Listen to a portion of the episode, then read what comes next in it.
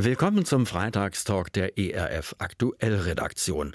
Im Studio für Sie ist Andreas Odrich. Heute widmen wir uns ausschließlich dem Thema Frauen und Mädchen in der Wissenschaft.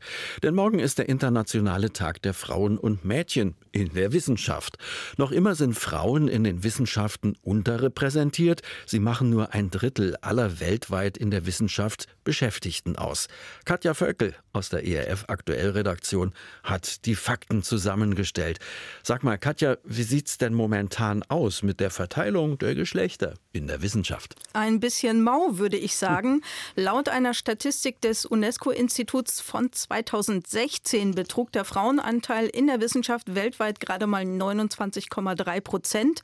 Deutschland liegt innerhalb der EU mit genau 28 Prozent nur knapp vor dem Schlusslicht Niederlande. Im südlichen und westlichen Asien lag er bei gerade mal 18,5 Prozent.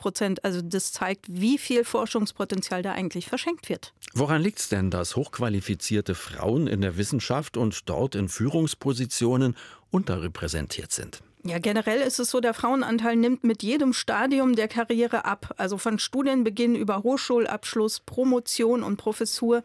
Da steigen einfach immer mehr Frauen aus. Die Gewerkschaft für Erziehung und Wissenschaft sieht vor allem die Familiengründungsphase im Alter zwischen 30 und 40 Jahren als Hauptfaktor dafür an. Also viele Frauen schaffen es noch, ihren Doktor mit einem Kind dann zu machen, aber danach wird es halt schwieriger. Na, da könnte man dann fast sagen, liegt es also doch an den Frauen, dass ihre Beteiligung an Wissenschaft Wissenschaft und Forschung so gering ist? Nein, eher nicht. Frauen bekommen einfach seltener eine Stelle als wissenschaftliche Mitarbeiterin als Männer.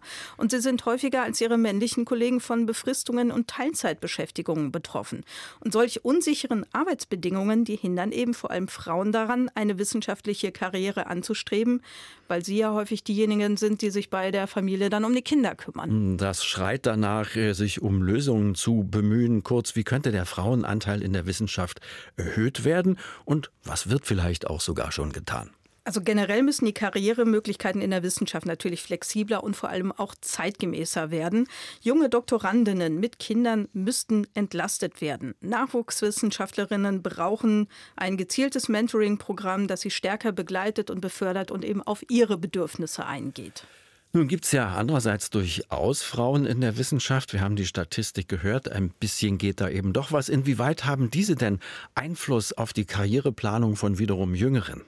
Wissenschaftlerinnen sind wirklich wichtige Vorbilder. Renommierte Preise tragen dazu bei, dass Frauen in der Wissenschaft mit ihren Spitzenleistungen auch sichtbar und anerkannter werden. Es gibt zum Beispiel das Programm L'Oréal UNESCO für Frauen in der Wissenschaft. Dabei werden seit 23 Jahren herausragende Forscherinnen herausragende Forscherinnen mit Preisen und Forschungsstipendien gewürdigt. Und das soll die Wahrnehmung darüber ändern, dass nicht nur Männer hochrangige Forschungsleistungen erbringen, sondern eben auch Frauen. Hm, ja. Was auf der einen Seite eine gute Entwicklung ist, das zeigt in einem anderen Land absolute Rückschritte. Da müssen wir drüber sprechen. In Afghanistan haben die Taliban nach ihrer Machtübernahme im vergangenen Jahr die Rechte von Frauen und Mädchen massiv eingeschränkt. Ja, genau. Seit Mitte 2022 dürfen Frauen keinen Sport mehr treiben und die weiterführenden Schulen für Mädchen wurden geschlossen. Seit November 2022 dürfen sie noch nicht mal öffentliche Parks oder Sporthallen betreten. Im Dezember wiesen die Taliban alle in- und ausländischen Nichtregierungsorganisationen an, keine Mitarbeiterinnen einzustellen. Und außerdem zwangen sie alle Universitäten dazu, bis auf weiteres keine Studentinnen aufzunehmen. Das berichtet Amnesty International. Und dieses Vorgehen hat dann katastrophale Folgen für das Land, muss man sagen. Ja, absolut. Viele Frauen haben bei den internationalen Nichtregierungsorganisationen gearbeitet. Dazu gehören Save the Children und CARE. Da die Frauen dort nicht mehr mithelfen können, kann die Gesundheitsversorgung und Ernährung nicht mehr geleistet werden. Das haben diese Organisationen ja sonst gemacht. Also die humanitäre Katastrophe ist im Grunde vorprogrammiert. Handfester können die Folgen gar nicht sein, wenn man aus ideologischen und religiösen Gründen die Hälfte der Menschheit aus ausklammert. Ja, gibt es denn internationale Reaktionen dazu über das Vorgehen der ja, Taliban? Ja, gibt es eine gemeinsame Erklärung verschiedener Außenministerinnen und Außenminister über die Entscheidung der Taliban. Die haben sich geäußert, ähm, vor allem dazu, dass Frauen von Universitäten ausgeschlossen wurden. So verurteilen unter anderem die Außenministerinnen und Außenminister Deutschlands, Frankreichs, Italiens, der Vereinigten Staaten und der hohe Vertreter der Europäischen Union das Vorgehen der Taliban aufs Schärfste. Sie betonen, wie wichtig die Frauen für die die wirtschaftlichen und humanitären Bedarfe des Landes sind und drohen Konsequenzen an, ohne jedoch konkret zu werden. Und das Problem ist ja an Sanktionen, wie zum Beispiel Hilfsprojekte einzustellen, das betrifft, das bestraft eben nicht die Taliban, sondern trifft die Bevölkerung.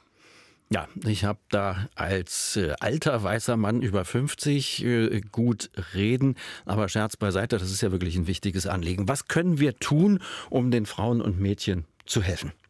Also ich denke, in der internationalen Staatengemeinschaft wird es Gespräche und Verhandlungen mit den Taliban geben. Und das ist etwas, wofür wir ja auch beten können, dass solche Gespräche wirklich stattfinden, dass es gute und konstruktive Lösungen gibt und die Situation für Frauen und Mädchen wieder verbessert wird. Letztendlich zum Wohle aller im Land.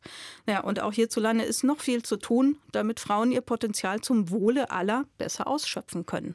Und das war der Freitagstalk der ERF Aktuellredaktion. Heute zum Thema Frauen und Mädchen in der Wissenschaft.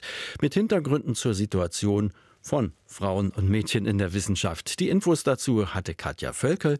Wir wünschen Ihnen ein angenehmes Wochenende. Tschüss und bleiben Sie wissbegierig. Das wünschen Ihnen Andreas Odrich und Katja Völkel.